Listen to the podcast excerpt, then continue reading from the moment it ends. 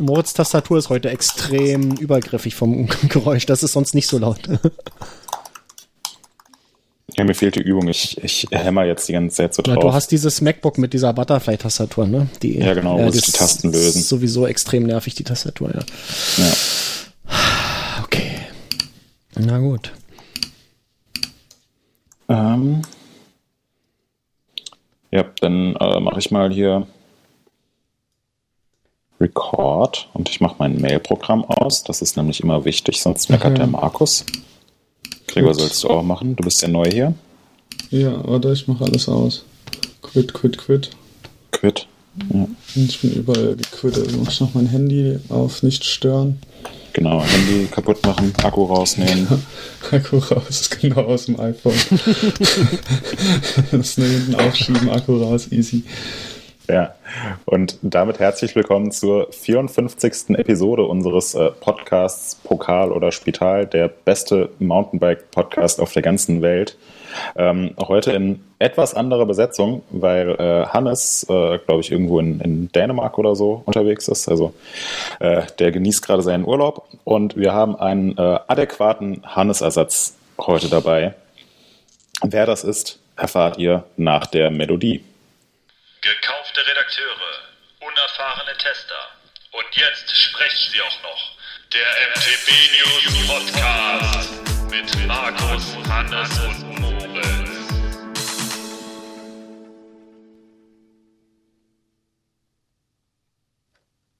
Hallo. Hallo. So, wer ist es? Ja. Los, zeig dich. Soll ich mich vorstellen? Ja, ja hier ist der Gregor auch äh, ein MTB News Mitarbeiter und Downhill-Enthusiast. Und ich bin, war schon mal dabei und habe viel von meinem Auto erzählt damals und jetzt bin ich nochmal hier und du, möchte auch wieder von meinem Auto erzählen. Auto erzählen. aber soll, ich soll über was anderes reden, aber ich werde versuchen, so oft wie möglich meinen Fiat Panda 4x4 ins Gespräch zu bringen. Sehr schön. Ja, ähm, ich bin auch wieder dabei hier aus dem ähm, geselligen Brandenburg. Ähm, diesmal mit ähm, ja gar nicht mal so gutem Wetter. Es hat hier tatsächlich mal geregnet, was super cool ist.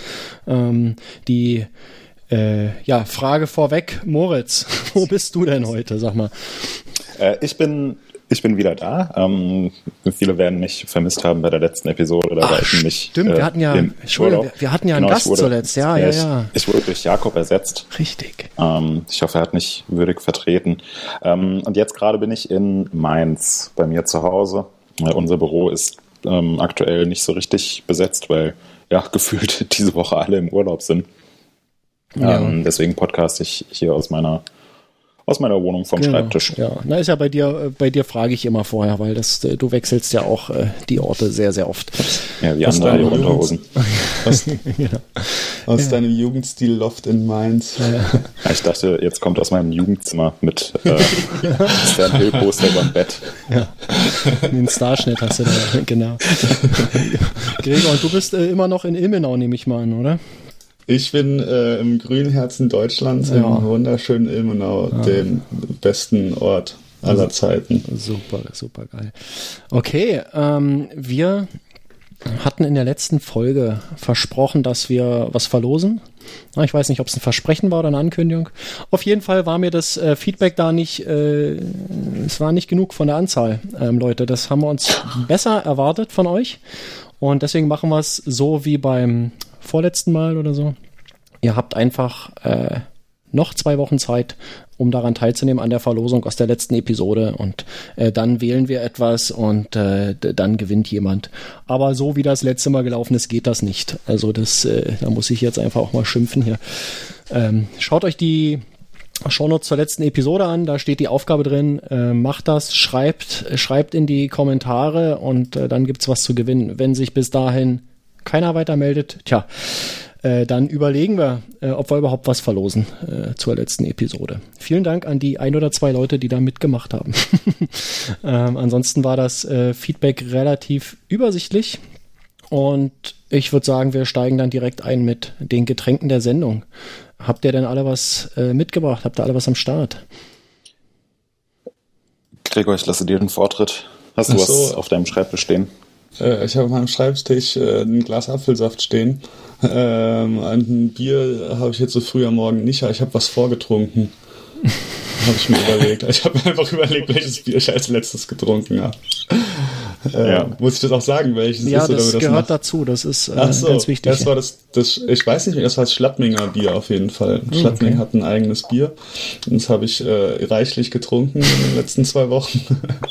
da habe ich wirklich hab ich sehr genau getestet. So ein Dauertest quasi über zwei Wochen. Und äh, ja, ich glaube, dann wie es war, erzähle ich ja am Ende, wenn ich mich nicht täusche. Genau, sehr gut äh, gemerkt. Ja, mhm. Schladming klingt ja interessant. Äh, vielleicht äh, befrage ich dich dazu nachher noch mal ein bisschen. Ähm, könnte ja interessant sein. Moritz? Ähm, ich habe kein Bier. Ich habe jetzt auch äh, ehrlich gesagt nichts aktiv vorgetrunken. Ähm, es tut mir, tut mir sehr leid. Ähm, aber das Bier, was ich zuletzt getrunken habe, ähm, war das Gösserradler. Das hatten wir zwar äh, schon diverse Male bei uns, denke ich, gefeatured. Mhm. Ein Klassiker unter den Radlern. Aber jetzt gerade in der Sommerzeit ähm, ist das so mein, mein äh, Abendgetränk der Wahl.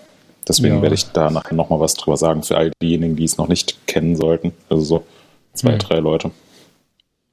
Hm, ja, das hatten wir auf jeden, auf jeden Fall schon mal. Ich erinnere mich jetzt nicht an die genauen Episoden, aber äh, war dabei. Ja, äh, ich hatte ein Bier, das habe ich vorgestern getrunken. Vorgestern saß ich abends am Grill und ähm, mir wurde das äh, per Post zugeschickt und zwar vom äh, Thomas unserem MTB News Thomas, der hat vor einigen Wochen ein äh, Crew Republic Easy äh, in, ein, in ein Paket gepackt, hat mir das geschickt und meinte hier für die nächste Episode. Das kam dann leider genau während der Aufnahme der letzten Episode an hier. Ähm, deswegen habe ich es äh, zwei Wochen liegen lassen und ja, auch ein äh, sehr äh, nee, darf ich ja noch gar nicht sagen, was es ist, wie es war. Äh, Crew Republic Easy, äh, wie es war zum Schluss. Okay, dann müssen wir jetzt mal einsteigen in unsere Themen. Ähm, wir haben heute Gregor dabei. Gregor ist bekannt als, ähm, wie er auch selbst gerade gesagt hat, der Downhill-Enthusiast hier bei uns bei MTB News. Ähm, Gregor, hast du uns, hast du uns vielleicht ein Thema mitgebracht, was irgendwie mit Downhill zu tun hat? Äh, habe ich zufälligerweise habe ich tatsächlich ein Thema im Gepäck äh, und zwar war ich vor einer bisschen über einer Woche in Schladming, was auch erklärt, warum ich viel von dem lokalen Bier getrunken habe.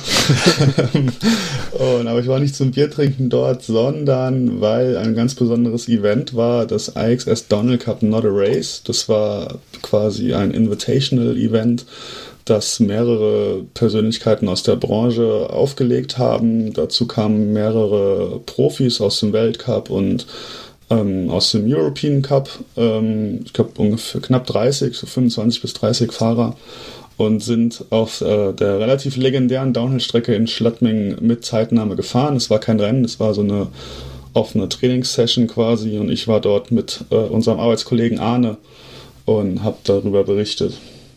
Genau. Ähm, wie war's? das ist eine sehr schlaue Frage. Ja, also das, äh, nee, äh, erzähl, also du, genau, wie, wie, äh, ja, wie muss ich mir das, wie muss ich mir das vorstellen? Also waren denn da auch so Pits aufgebaut oder war das eher so ganz, äh, die Leute sind direkt aus ihrem Bus gestartet und äh, locker fluffig rumgerollt mhm. oder äh, wie ja, muss ich mir das vorstellen? Es war sehr unterschiedlich. Also vielleicht kann man erstmal erklären, wie es, wie es halt überhaupt entstanden ist. Es war irgendwie total spontan. Genau wieso, wieso gibt es das überhaupt und wieso ist das in diesem Jahr der Rede wert? Genau, naja, also der Rede wert ist es, weil wir haben ja 2020 und es gibt ja diese Virus-Pandemie weltweit und deswegen sind leider bisher alle Rennevents im Mountainbike-Sport mehr oder weniger abgesagt worden. Und das ist natürlich für die Fans ein Problem, weil die nicht zum Angucken haben. Es ist für die Profis ein Problem, weil die ihrem Job nicht nachgehen können. Und es ist für uns ein Problem, weil wir müssen über irgendwas berichten. Und ähm, da gibt es eben gerade nicht so viel. Und da hatte, das war im Prinzip eine Idee von Win Masters, den dürften ja viele kennen, recht bekannter neuseeländischer Downhill-Profi, ähm, macht auch viel Video- und Interview-Kram, zum Beispiel Win TV und mittlerweile auch einen eigenen Podcast übrigens, den Win or Lose Podcast. Ähm, und der wohnt aktuell in München, weil seine Freundin dort arbeitet und hatte die Idee, wenn man keine Rennen machen kann, und man kann gerade keine machen, zumindest keine auf ähm, internationalem Niveau, dann wäre es doch eine coole Idee, wenn man irgendein Ersatzevent macht und einfach mal wieder die Leute zusammenbekommt. Und ähm, daraufhin ist ihm eben äh, Schladming als Ort eingefallen, weil das war früher mal ein, ein Weltcup-Austragungsort, gilt als absolut legendär. Ich würde sagen, es ist so wahrscheinlich die, die, was die Streif für die Skifahrer ist, ist Schladming für Downhill-Fahrer.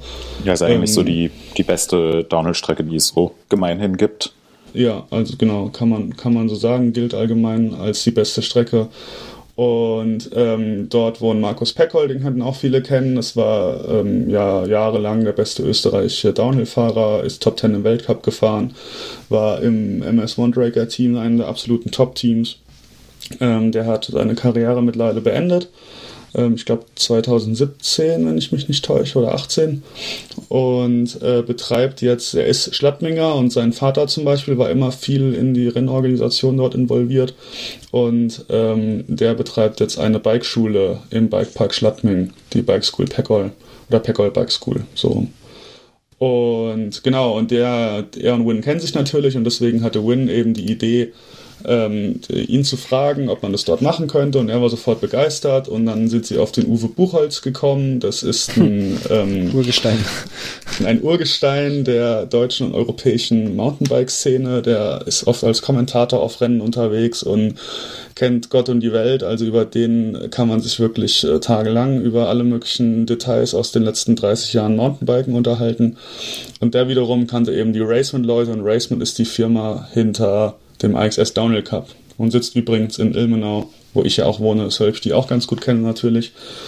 Und so ist es irgendwie alles entstanden und ist eigentlich eine ziemlich coole Sache, weil ich meine, das war halt absolut keine irgendwie auf Profit orientierte Sache. Die sind einfach dahin gegangen. Der Bikepark hat die Strecke ein bisschen gesperrt, der Markus hat alles organisiert, die Streckenführung gemacht, äh, Racement ist äh, hin und hat eine Zeitnahme aufgebaut, was natürlich auch, die mussten da hinfahren, die haben gerade absolut keine Einnahmen.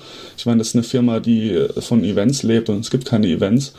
Das heißt, die sind da ähm, ja einfach so hin aus, aus ähm, ja, weil die einfach selber mal wieder raus wollten und das supporten wollten haben das da alles aufgebaut. Die Fahrer wurden eingeladen, ähm, wie gesagt, alle, an die man so denken konnte, die spontan konnten. Das ist innerhalb von wenigen Wochen entstanden alles.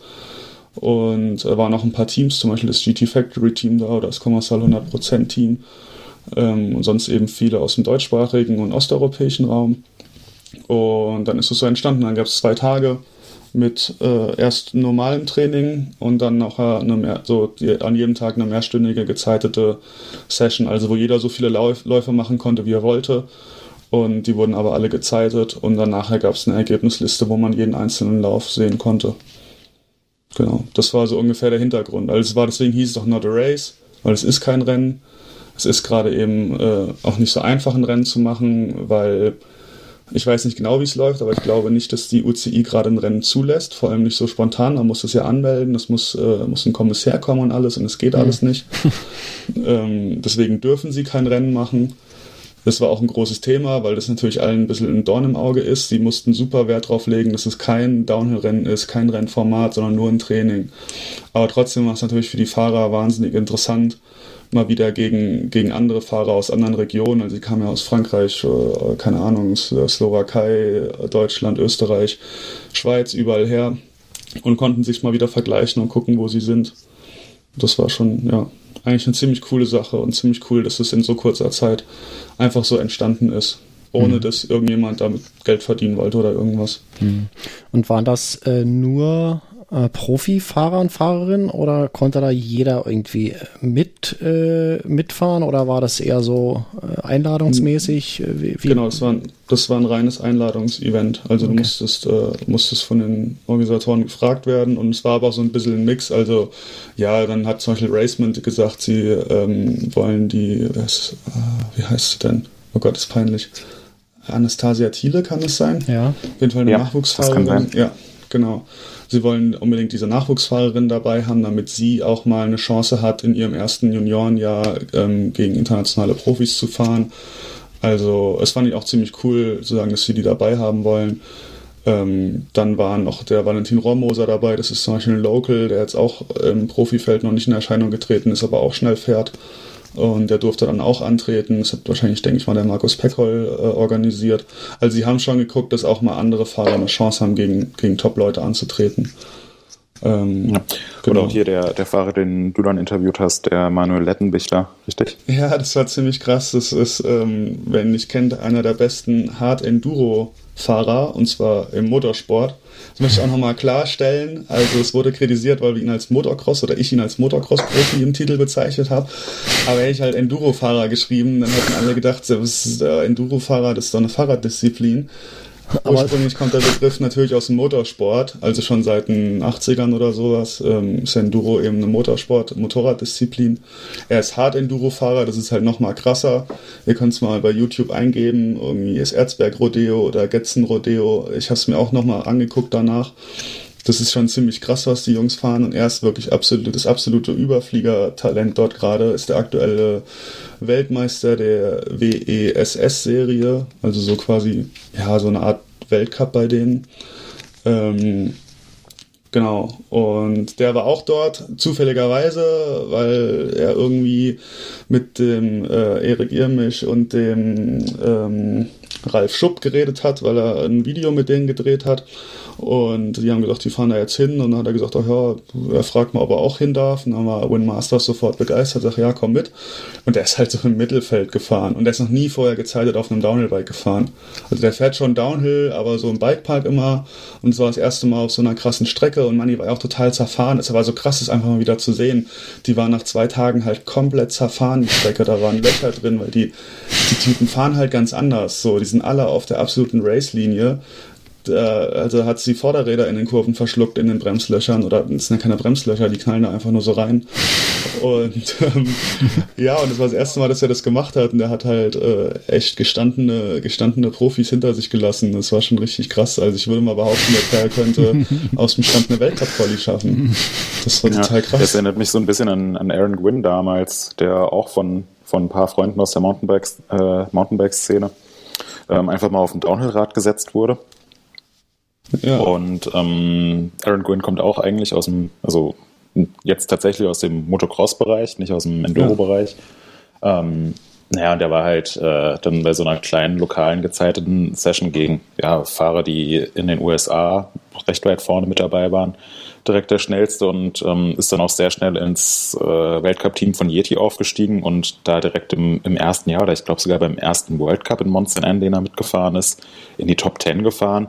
Ja, ähm, genau. Also, ja, es ist, äh, ich habe jetzt vor kurzem auch auf einer Konkurrenzseite ein Interview mit einem gelesen, der aus dem Motocross-Bereich äh, in den E-Enduro-Bereich gewechselt ist und der meint, ja, so Fahrtechnik in, in, Kurven und so weiter ist natürlich anders, aber gerade so hohe Geschwindigkeiten und große Sprünge und so weiter, das ist für die, äh, für die ganzen Jungs aus dem, aus dem Motorrennsport ein Klacks.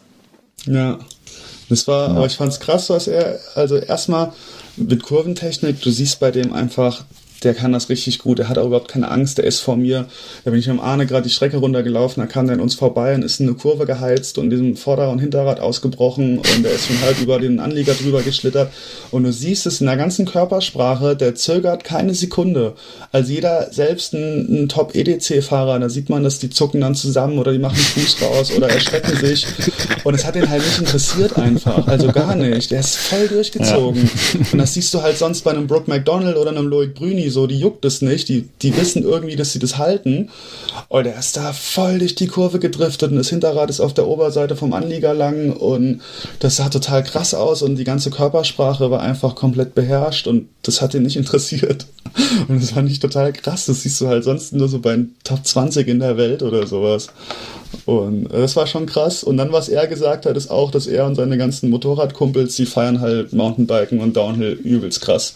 Und die gucken sich immer die Videos an und so. Ich habe mich auch bei ihm vorgestellt, man, ja, ich bin hier, der Gregor von MTB News ist eine große deutsche Mountainbike-Seite und man sagt, ja, ja, klar, das weiß er doch, was das ist und kennt er sich voll aus. und das hat mich so mega überrascht, weil ich dachte halt, so beim Mountainbikes ja schon immer irgendwie äh, Motocross oder Motor Enduro und was weiß ich, das große Vorbild und wow, das ist so ein riesiger internationaler Sport und das sind so krasse Profis. Aber die Motorradfahrer sehen das halt genauso. Also die gucken sich halt Mountainbiken an, denken so, boah, das ist voll krass und voll irre, was die alle machen. Mhm. Also das fand ich, fand ich sehr überraschend, das mal zu hören. Ja, krass. Aber ja. hat der irgendwie Ambitionen auch äh, im im Mountainbike-Bereich weiter was zu machen oder ist das für ihn tatsächlich so eine Ausnahme jetzt gewesen? Es war, glaube ich, eine absolute Ausnahme. Er meinte auch, er, dass er das Coole an der aktuellen Situation findet, dass er sowas eben machen kann, weil normalerweise würde das gar nicht gehen, weil er eben seine Enduro-Rennen fahren muss. Ähm, aber also wir haben super, also ich habe natürlich ein bisschen versucht nachzuhaken, der Win Masters hat die ganze Zeit versucht nachzuhaken und alle wollten natürlich sagen, so, oh komm, komm mal zu einem Weltcup und irgendwas. Dass, dass das nicht so langweilig aber, ist. ja, aber man muss halt auch sagen, also er hat auch gesagt, er ist gerade in seinem Sport sehr glücklich, er will nie was ausschließen, aber der ist, ja. ich glaube, er ist 21 oder so und ist gerade in der absoluten Weltspitze im Hard Enduro also er wäre schon irgendwie ein bisschen blöde, wenn er das jetzt an den Nagel hängt oder da irgendwas riskiert und Downhill fährt. Also ich denke mal, ja. in den nächsten ja. Jahren würde ich jetzt nicht mit rechnen. Ja. Na, der ist, äh, wie du sagst, Anfang 20, äh, ist Red Bull Athlet, ist in seiner Disziplin, die würde ich einfach mal behaupten, größer ist als äh, viele Mountainbike-Disziplinen in der absoluten Weltspitze. Da wäre es natürlich ein extremes Risiko, wenn er jetzt von heute auf morgen sagt, er wechselt die Disziplin oder er versucht jetzt in beiden, also da so auf, auf beiden Hochzeiten zu tanzen. Ähm, ja. Da ist eigentlich völlig klar, dass er, ähm, dass er seiner Sportart oder seiner Disziplin treu bleibt. Ja, genau, denke ich auch. Das ist ja, Aber ist ja oft, so das, oft so das Problem, in Anführungszeichen, wenn Leute aus dem Motocross-Bereich dann in den, in den Mountainbike-Bereich oder in den E-Mountainbike-Bereich wechseln und da dann auf Anhieb sehr erfolgreich sind, was, ähm, was auch jetzt nicht ganz, ganz überraschend ist. Es sind dann aber nicht Leute, die in ihrer Disziplin schon ganz weit vorne sind auf nationaler oder internationaler Ebene und große Sponsoring-Verträge haben, sondern die sind dann ja auf nationaler Ebene so, dass sie schon recht weit vorne mit dabei sind, aber so diesen, diesen nächsten Schritt, um davon gut leben zu können, sehr wahrscheinlich nicht schaffen werden. Und dann ja. steht eher so ein Wechsel an. Ja, es war bei Aaron ja Gwynn auch so. Oder bei Elliot Jackson zum Beispiel damals auch. Also der Gwynn ist, glaube ich, in der höchsten Amateurklasse gefahren. Er war nicht mal auf Profiniveau. Und Elliot Jackson ist, glaube ich, in der niedrigsten Profiklasse gefahren. Ja, und also Gwyn, war ja, Gwyn war, soweit ich weiß, irgendwie so gerade auf dem Sprung, dass er eventuell das professionell hätte machen können. Aber das ist halt auch so ein bisschen unklar gewesen, ob es mhm. dafür reicht, was jetzt, äh, was jetzt nicht gegen seine Fähigkeiten auf einer Motocross-Maschine spricht, sondern es ist einfach nochmal, also die Leistungsdichte an der Spitze ist viel, viel breiter, wie man ja, genau. mal so schön gesagt hat. Also die, die Konkurrenzsituation ja. ist einfach nochmal eine andere. Hm. Ja. Ja, aber gut, ähm, kommen wir weg von, äh, von Motorrädern nochmal hin zu, äh, zu dem Rennen, das kein Rennen war. Wie ernst haben das denn die Fahrer genommen? Also sind die da einfach nur so ein bisschen lang gefahren und haben dann unten, unten mal auf ihre Zeit geschaut? Oder haben die das schon sehr seriös ähm, betrachtet und äh, sind das ambitioniert angegangen? Was war so dein Eindruck davon? Ja, ich glaube, bevor das losging, wusste es selber keiner so genau. Es war sehr unterschiedlich. Ich glaube, alle waren echt so ein bisschen aufgeregt auch deswegen oder aufgekratzt. Und, aber ich habe mit ein paar geredet, ich habe auch mit Max Hartenstern viel geredet. Und der meinte dann nur so nach dem ersten Tag zu mir so, boah, also wenn er oben am Start steht und hat die Schranke vor sich und das Piepen fängt an, also sie hatten ja ganz normale ihre, ihre Rennmessung mit der Uhr und dann äh, fängt es fünf Sekunden vorher an zu piepen wenn man das Piepen hört, dann geht halt im Kopf ein absoluter Schalter um und dann wird halt 110% gegeben. Also Max meinte, er war absolut on the edge. Und, äh, und ich glaube viele, also der, der Kolb ist auf der, Andy Kolb hat den zweiten Tag dann in Anführungszeichen gewonnen. Und er ist auch auf jeden Fall, der hat richtig Stoff gegeben. Der David Trummer hat den ersten Tag gewonnen, hat da schon auch Stoff gegeben. Und ich habe auch Greg Williamson gesehen, da war zwischendurch so ein ganz kurzes Wiesentretstück mal drin. Und er ist aus der Kurve gekommen und da sind die Gänge reingeflogen. Ich dachte, das Schaltwerk fliegt ab und er hat reingekeult. Alles, was geht, wirklich. Also die haben, ich glaube zumindest äh, ein Großteil der Fahrer hat absolut Vollgas gegeben. Ob es jetzt war wie beim Weltcup, weiß ich nicht. Ähm, weil, ja, ist ja vielleicht nochmal was anderes, aber sie haben so viel Gas gegeben, wie sie in der Situation konnten, glaube ich. Hm. Also so ja. vergleichbar mit einem nationalen Rennen oder einem, einem ja, EDC. Ja, sowas, genau. genau. Ja. Also ich glaube, so ein Weltcuprennen ist schon nochmal was anderes, weil es sich auch viel mehr aufbaut und alles und du hast nur einen Lauf und ist sicherlich nochmal eine andere Situation. Aber genau, sie haben, äh, sie haben richtig versucht, aktiv äh, Gas zu geben. Auf alle Fälle. Hm, du hast dich sicherlich mit einigen Fahrern unterhalten. Wie war das, das Feedback aus dem Fahrerfeld zu der Veranstaltung? Ähm, die fanden es alle richtig cool auf jeden Fall. Die haben sich super gefreut. Ich habe auch mit den, mit den Franzosen, mit Hugo Fix Salon und Thomas Estac geredet. Und die haben sich auch super gefreut, da mal wieder rauszukommen. Die sind extra, boah, ich weiß gar nicht, ich habe 15 Stunden hergefahren. Und vor allem dann direkt, das war auch total stressig für die, die sind ja, 15 Stunden her und dann direkt am Abend weiter nach Morsin. Habe ich nicht geguckt, wie viel es ist, aber das sind bestimmt auch über 10 Stunden. Ähm, ja, das also, dauert auf jeden Fall eine Weile. Das dauert einen Moment. Also die haben, ähm, ja, die haben schon richtig, äh, richtig was auf sich genommen, um da hinzukommen. Die haben sich total gefreut. Ähm, mit Win Masters habe ich geredet. Gut, ich meine, es war natürlich auch seine Idee, aber der hat sich super gefreut. Martin Mays hat sich gefreut. Also es fanden alle super cool, einfach mal wieder rauszukommen ähm, und sich mal miteinander zu vergleichen. Ich meine auch einfach auch die soziale Ebene, sich halt mal wieder zu sehen. Ich meine, das sind ja nicht nur krasse Konkurrenten jetzt irgendwie, sondern da gibt es ja auch Freundschaften und es war einfach mal schön, das alles wieder zu erleben. Und es wurde insgesamt, glaube ich, sehr, sehr positiv aufgenommen, wirklich. Also mir ist keine kritische Stimme mhm. bewusst irgendwie. Gibt es denn Pläne, sowas dieses Jahr nochmal durchzuführen? Weißt du da was? Äh, da weiß ich tatsächlich was. Also es gibt Pläne, oh. das zu machen. Ähm, ja. Sogar relativ aktuelle, habe ich jetzt vor zwei Tagen erst nochmal gehört. Ähm, sie suchen gerade aktiv nach Orten, die das gerne austragen möchten. Also wenn hier ein Bikepark-Betreiber zuhört, kann er sich äh, bei Racement beispielsweise melden, glaube ich. Ähm, es ist halt dann so ein bisschen das Problem, das war jetzt erstmal so eine spontane, einmalige Sache. Es war, also dafür, dass eigentlich nichts geplant war, ähm, war es sehr gut organisiert, fand ich. Aber der Plan ist natürlich, wenn man es nochmal macht, das ein bisschen besser zu machen, vielleicht ein paar mehr Leute, ähm, es früher anzukündigen und so weiter. Und ja, man muss natürlich auch sagen, ich weiß nicht, wie oft Racement das als Firma machen kann, einfach quer durch Europa zu fahren und ihre sauteure Zeitmessung aufzubauen, ohne davon irgendwas zu haben. Also ich denke, da geht es auch darum, vielleicht mal Sponsoren oder irgendwas drumherum zu finden. Und, aber sie suchen, was ich gehört habe, alle Beteiligten suchen sehr aktiv aktuell nach einem Ausrichtungsort und nach Leuten, die es unterstützen möchten.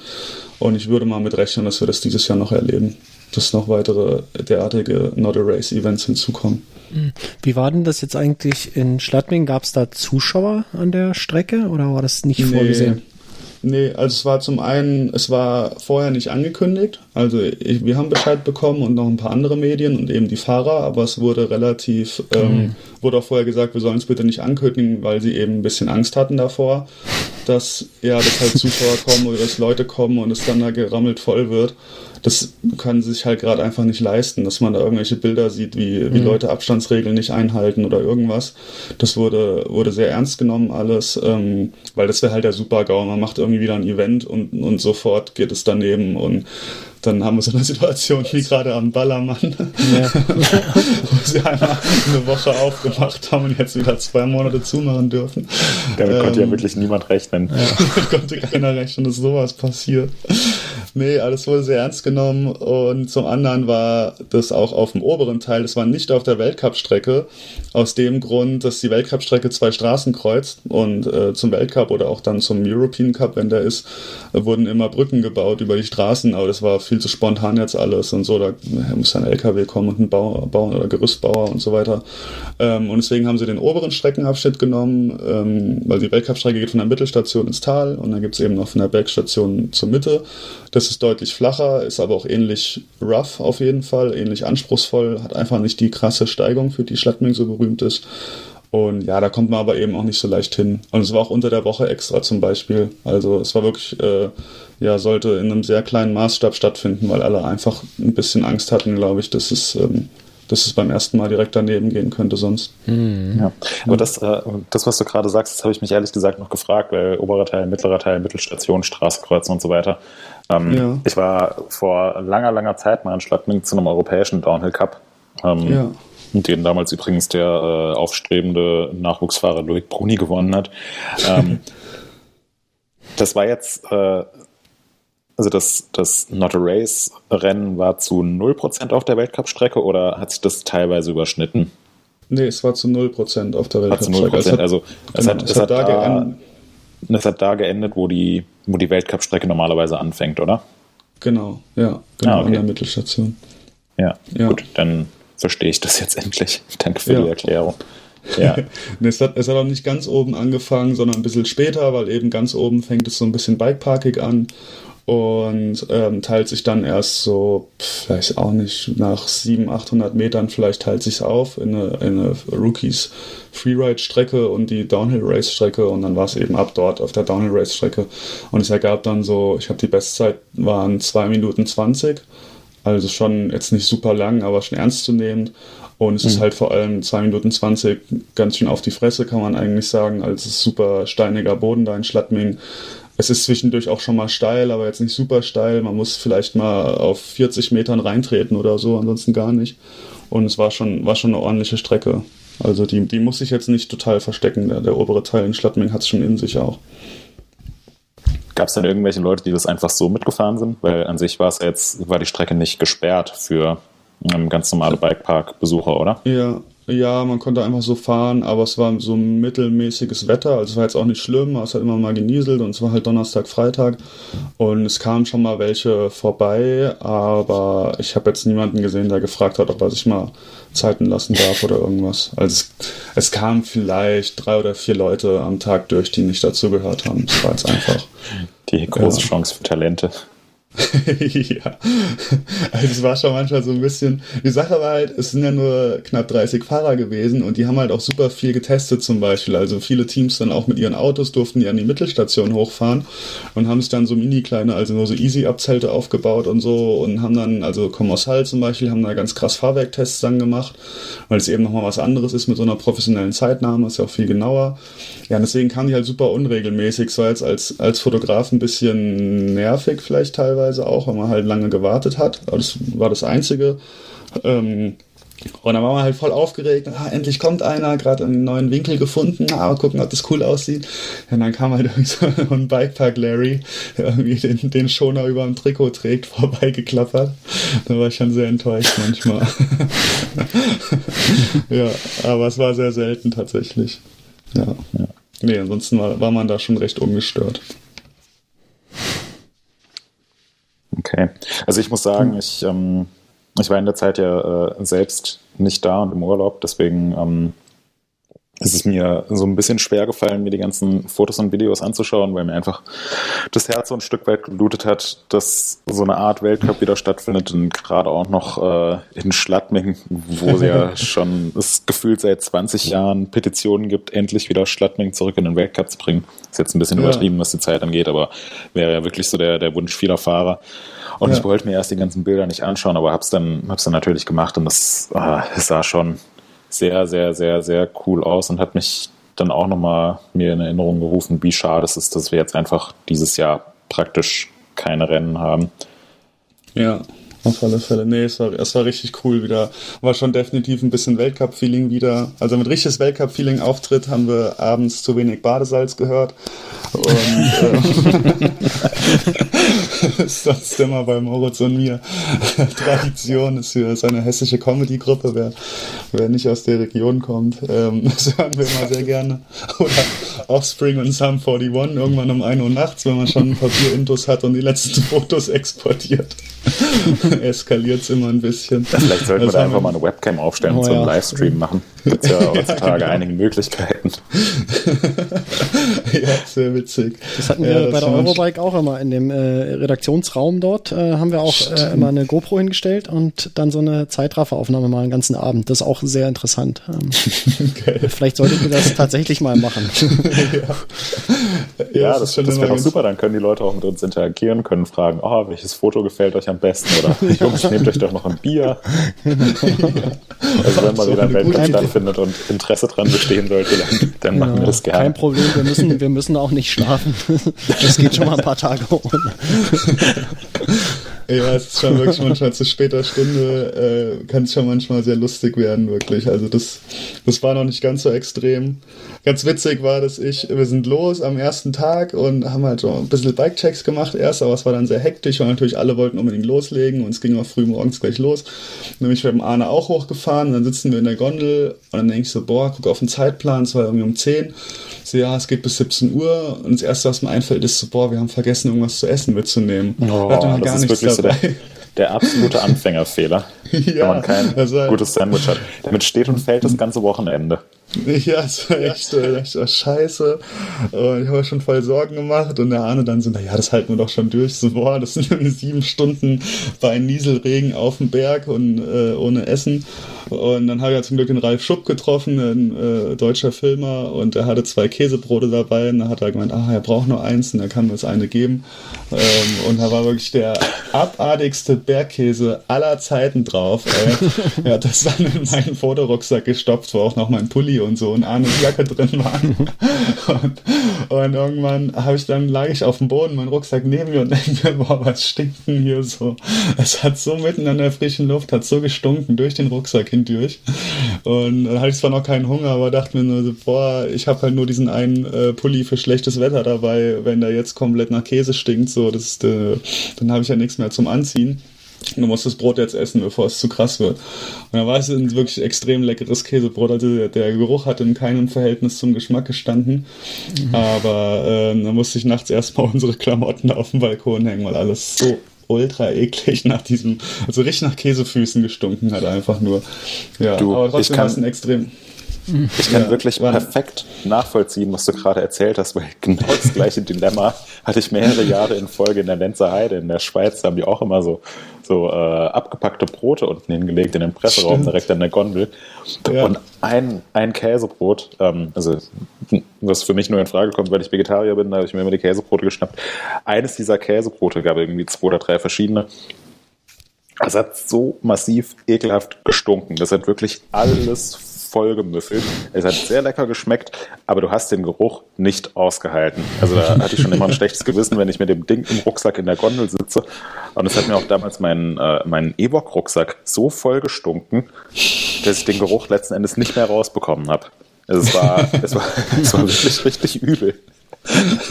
Und es ist dann so ein Dilemma, weil, weil du hast ein schlechtes Gewissen, aber andererseits hast du auch noch keinen Hunger, aber dann willst du es gerne essen, weil es so nach Käse riecht, aber du hast halt keinen Hunger. Und es löst yes. ja auch nicht so wirklich die Situation, dass du dann die nächsten sieben Stunden nichts zu essen hast, aber dann isst du es halt. Ja, genau so war es wirklich. Ja. ja. Habe ich Arne noch die Hälfte gegeben, der fand es auch sehr lecker. aber ja, trotzdem noch vielen Dank an dieser Stelle an Ralf Schupp, der hat uns, glaube ich, den Tag gerettet. Aber äh, ich habe wirklich mehrere Minuten auf dem Boden gelegen und überlegt, ob ich es jetzt esse oder nicht. ja, es war sehr lustig. Ja. Am nächsten Tag habe ich dann sehr, haben wir uns dann äh, unten im Billa, im Lift, haben uns dann was Schönes eingekauft. Okay, ja. gut. Ähm, bevor wir uns gleich noch kurz über die Destination Schlattmengen unterhalten, weil da gibt es ja auch noch so ein bisschen was zu berichten. Ihr wart ja nicht nur für das Motor Race äh, Nicht-Rennen da. Ähm, ja. Lass uns doch kurz noch einen Ausblick wagen auf die, äh, auf die World Cup-Saison, weil jetzt, wo wir uns so drüber unterhalten, werde ich wieder ganz sentimental und mir läuft eine Träne die Wange runter, weil ich mich drauf gefreut habe, mit dir Käsebrote zu essen und Badesalz zu hören. Wie sieht es denn aus dieses Jahr? Wir haben uns ja schon diverse Male über Events im Jahr 2020 unterhalten. Es gibt mittlerweile einen World Cup-Kalender für, für den Herbst. Da gibt es jetzt aber auch noch ein paar Neuerungen. Ähm, kannst du ein bisschen was dazu sagen, was sich da getan hat? Ja, es hat sich äh, in letzter Zeit jedenfalls nichts Gutes getan, weil als wir in Schlattming waren, es war gerade vorbei am Freitag das äh, Event und habe ich mich gerade mit, ich glaube, Andy Kolb unterhalten und dann kam sein Mechaniker zu uns und zeigt uns sein Handy und hatte eine Mail, dass äh, Lenzer Heide ausfällt, der Weltcup. Das war dieser Ersatzkalender. Ähm, da sollte es eben, ähm, wie war es nochmal, Lenzer Heide, weil die Sol Leger, dann die WM, dann Maribor dann Loser geben. Ähm, weil die Sol ist schon vor ein paar Wochen bekannt geworden, dass das nichts wird. Ähm, Lenzer Heide wurde letzte Woche abgesagt. Das war auch ein großes Thema dann. Da waren echt, halt, hat man richtig gemerkt, wie krass enttäuscht die ganzen Fahrer waren. Also, mhm. denen ist richtig das Gesicht entglitten. Und die haben es doch nicht, also Andy Kolb hat es auch nicht geglaubt erst und so. Er musste erst die Mail lesen, bevor er es uns geglaubt hat. Und ähm, inzwischen ist jetzt auch bekannt, kurz nach dem Event äh, ist bekannt geworden, dass auch Leger in Frankreich ausfallen wird. Ähm, da ging in Schlappming das Gerücht um, dass äh, die einfach die Organisatoren wollten es wohl nicht, die UCI wollte es wohl unbedingt, aber die Organisatoren nicht, weil die einfach wegen den Fanmassen Angst hatten. Also sie hätten es ohne Fan, Fans machen müssen und wir waren ja letztes Jahr dort und es war so viel los also allein was da auch an Polizei auf der, auf der Afterparty unterwegs war, die haben ja fast den Ort zerlegt. Ähm, da war richtig, richtig Randale und richtig viele Fans und die Organisatoren haben halt gesagt, sie kriegen das nicht in den Griff und sie können das nicht garantieren, dass sich die Leute an die Regeln halten und deswegen wurde es wohl abgesagt. Und damit steht eigentlich nur noch die WM in Leogang. Der würde ich, glaube ich, nicht so schlechte Chancen einräumen, dass die vielleicht wirklich stattfindet. Und dann eben noch im Oktober Maribor in Slowenien und ganz Ende Oktober, Anfang November Loser in Portugal. Da ist schwierig zu prognostizieren, ob es was wird oder nicht. Aber die, die drei Sachen sind das Einzige, was uns von unserer Saison wahrscheinlich bleiben wird. Wenn ja, überhaupt. Wieso, wieso räumst du Leogang nicht so schlechte Chancen ein? Ich glaube, weil die Österreicher generell sehr, also ich glaube, die haben ziemlich viel Lust, das zu machen. Das merkt man auch, also in Österreich ist generell sehr viel lockerer. Ähm, es gibt auch keine Maskenpflicht oder irgendwas. Es gibt einen Meter Abstand, an denen sich jetzt ehrlich gesagt nicht so, ich meine, was ist jetzt schon ein Meter halt? Also das ist ja eine Armlänge Abstand, keine Ahnung, ob es jetzt daran gehalten wird oder nicht ähm, kam, ist mir jetzt nicht aufgefallen, dass die Leute irgendwie Abstand zueinander suchen. Man, man merkt da von Corona kaum noch was. Ähm, es gab am Anfang auch am Lift keine Maskenpflicht, aber jetzt dann am Ende haben sie in Schlappming am Lift die doch wieder eingeführt. Ähm, aber nach dem Drehkreuz, was ich so ein bisschen merkwürdige Regel fand, weil nach dem Drehkreuz sind es halt vielleicht noch fünf Meter bis zur Gondel. Und äh, ja, und davor, wenn halt viel los ist, stehen davor halt äh, 40 Meter weit die Leute. Ähm, also ich würde sagen, es wird dort alles ein bisschen lockerer gesehen. Man muss es eben abwarten. Wenn es eine zweite Welle gibt, dann wird es in Lehrgang auch keine WM geben. Aber ich glaube, generell haben die Skiorte dort erstmal das Geld, um das zu machen, auch ohne Zuschauer. Ich glaube, die können sich einfach leisten. Und die haben auch die Motivation, das zu machen und sehen das nicht so streng wie vielleicht andere. Boah, Kann ich, ich mir vorstellen. Ja, ich, ich glaube, da würde ich dir widersprechen. Also ich würde mir natürlich auch wünschen, dass es, äh, dass es stattfindet, gerade die Weltmeisterschaft. Ja. Aber äh, irgendwo sind da sind an dem Veranstalter auch ähm, gewisse äh, Grenzen vorgegeben und ja. wir hatten uns mit den, ähm, mit den Organisatoren beziehungsweise mit ein paar Leuten aus der Lenzer Heide unterhalten. Die haben auch hochgerechnet ja. äh, für den World Cup. Also selbst wenn man das komplett ohne Zuschauer durchführt und nur die Fahrer, die Mechaniker, die Medialeute, die Sanitäter, die Organisatoren vor Ort hat, dann ja. kommst du immer noch auf so 1500 bis 2000 Leute. Ja. Und äh, eine Veranstaltung in der Größenordnung dürfen die Stand jetzt nicht durchführen. Und ja. ähm, da wird wohl auch äh, in der Schweiz und in anderen europäischen Ländern ist es auch so, wird Ende August überhaupt erst darüber entsch entschieden, wann sowas wieder möglich ist. Und Weltmeisterschaft ja. und so weiter ist ja im September. Das ja, ist eine Weltmeisterschaft. Zeit, ne? Das ist sehr, ja, und, und, du kannst, also du brauchst als Veranstalter halt einfach irgendwie Planungssicherheit. Du mhm. kannst jetzt nicht ja. bis Anfang September warten, äh, um zu erfahren, ob du dein Event überhaupt ähm, veranstalten darfst oder nicht. Ja. Das sind ja auch, sind ja auch einfach äh, Jobs und eine wirtschaftliche Entscheidung, ob man das jetzt ja. macht oder ob man die Planung einfach abbricht und den sauren Apfel beißt oder wie auch immer. Dass die UCI mhm. gerne die Veranstaltungen durchführen würde, das ist völlig klar, weil die sind, die sind da im Prinzip fein raus und ähm, die bekommen ja auch Geld dafür, wenn die, wenn die Veranstaltungen durchgeführt werden. Also die haben an sich mit den lokalen Gegebenheiten nichts zu tun. Hm. Äh, die werden das von sich aus nicht absagen. Aber ich denke einfach, dass es die Veranstalter sehr, sehr schwer haben werden, ähm, da dieses Jahr irgendwas zu machen. Ja. Außerdem ist ja, halt nicht garantiert, also in Leger zum Beispiel, du sagst, die Veranstalter wollen es halt nicht ohne Zuschauer machen. Und wir waren ja letztes Jahr bei den Leger, haben gesehen, was da vor Ort los war. Ähm, du kannst dir sicher sein, selbst wenn die jetzt sagen würden, hey, wir führen den Weltcup in Leger durch, Zuschauer dürfen halt nicht an die Strecke kommen, dann wird der Ort trotzdem gerammelt voll sein. Also da kommt trotzdem jeder hin und schaut sich dann das Rennen da irgendwie aus der Entfernung an oder schleicht sich halt doch irgendwie an die Strecke oder wie auch immer. Also ja, da, wird, genau. da wird massiv viel los sein und letzten Endes dafür verantwortlich zu sein. Ich glaube nicht, dass irgendein Veranstalter dieses Risiko dieses Jahr eingehen will. Ja. In Deutschland diskutieren wir ja jetzt gerade erst oder jetzt ähm, so ein bisschen darüber, ob beispielsweise in der Fußball-Bundesliga irgendwann in diesem Jahr nochmal ein paar Zuschauer ins Stadion dürfen. Und ja. ich meine, in, äh, also die deutsche Bundesliga war die erste internationale Profiliga ähm, oder erste größere internationale Profiliga aus allen Sportarten, die überhaupt den Spielbetrieb wieder aufgenommen hat. Und da ja. wird jetzt so langsam wieder darüber diskutiert, ob nicht vielleicht ein paar Zuschauer ins Stadion dürfen und bei einem, bei einem World Cup, egal ob Downhill oder Cross Country oder bei der Weltmeisterschaft, sind einfach viel, viel mehr Leute anwesend. Da glaube ich nicht, dass, auch wenn es Weltmeisterschaft ist, dass den Stellenwert besitzt, dass das dieses Jahr irgendwie über die Bühne gehen kann. Also kann ich ja. mir nicht vorstellen. Ich wäre wär natürlich, ich wäre sehr überrascht und ich würde mich sehr freuen, wenn es stattfindet. Ja. Aber ich rechne eigentlich nicht damit. Nee, also ich rechne auch nicht unbedingt damit, aber ich sage nur, wenn ich es mir vorstellen kann, dann eben in Leogang, weil ich das Gefühl habe, dass es generell aktuell in Österreich so ein bisschen, also schon von allen Ländern, wo ich jetzt mitbekommen habe, am lockersten gesehen wird oder die größten mhm. Lockerungen eingetreten sind.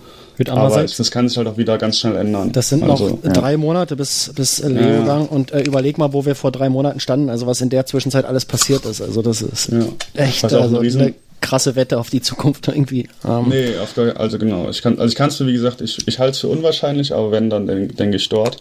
Und was aber auch ein Problem sein wird, ist einfach, dass ich glaube, die EU oder zumindest Deutschland die Einreisebeschränkungen für Nicht-EU-Länder jetzt bis September mindestens verlängert hat und dann wollen sie nochmal überlegen. Und dann wird es ja auch alles nichts. Also wenn einfach die Leute aus, ähm, aus Amerika mhm. oder Neuseeland oder Australien nicht kommen können, dann braucht man halt auch keine WM halten. Ja, das habe ich mich also. letzte Woche gefragt. Dürfen die wirklich nicht kommen oder dürfen die kommen, aber müssen sich dann halt zwei Wochen lang in äh, Quarantäne begeben? Ich habe, das ist irgendwie sehr unterschiedlich und sehr widersprüchlich. Zum Beispiel in Schladming war auch der Greg Williamson dort. Der, mhm. Und äh, die Briten dürfen ja eigentlich auch nicht kommen aber er meinte, sie mussten irgendeinen Sonderantrag stellen wegen Beruf. Ich habe es ich jetzt genau nicht, also ich habe es nicht mehr genau auf dem Schirm, was sie gemacht haben, aber er musste sich irgendwie ausstellen lassen, dass er beruflich unbedingt dorthin muss und haben das über das Team gemacht, ähm, weil es ja ein französisches Team ist. Und dann ist er extra nach London gefahren, obwohl er aus Schottland kommt und ist aus dem Londoner äh, Flughafen abgeflogen.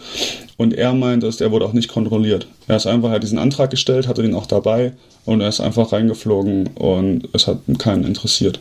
Also es ist einfach super widersprüchlich, aber es ist halt nochmal was anderes zu probieren, aus England einfach mal reinzukommen und im Worst Case muss man halt mit irgendjemandem diskutieren oder, oder muss unter Quarantäne oder irgendwas oder halt aus Australien hierher zu fliegen und dann hier aufgehalten zu werden.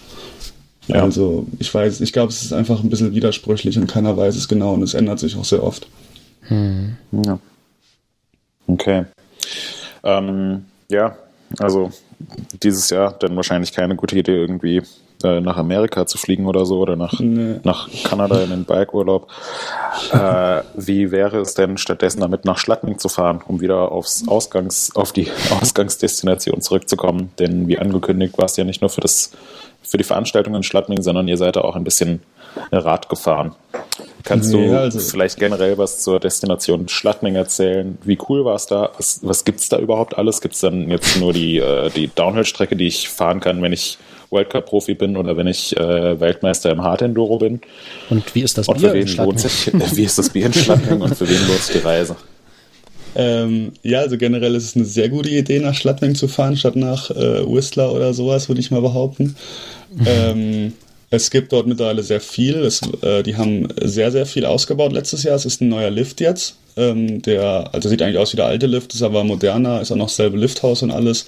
Ist größer und schneller, ist auch sehr bequem. Ähm, kann man die Bikes einfach so reinstellen. Da sind innen sind halt Gondeln und innen drin sind so Halter.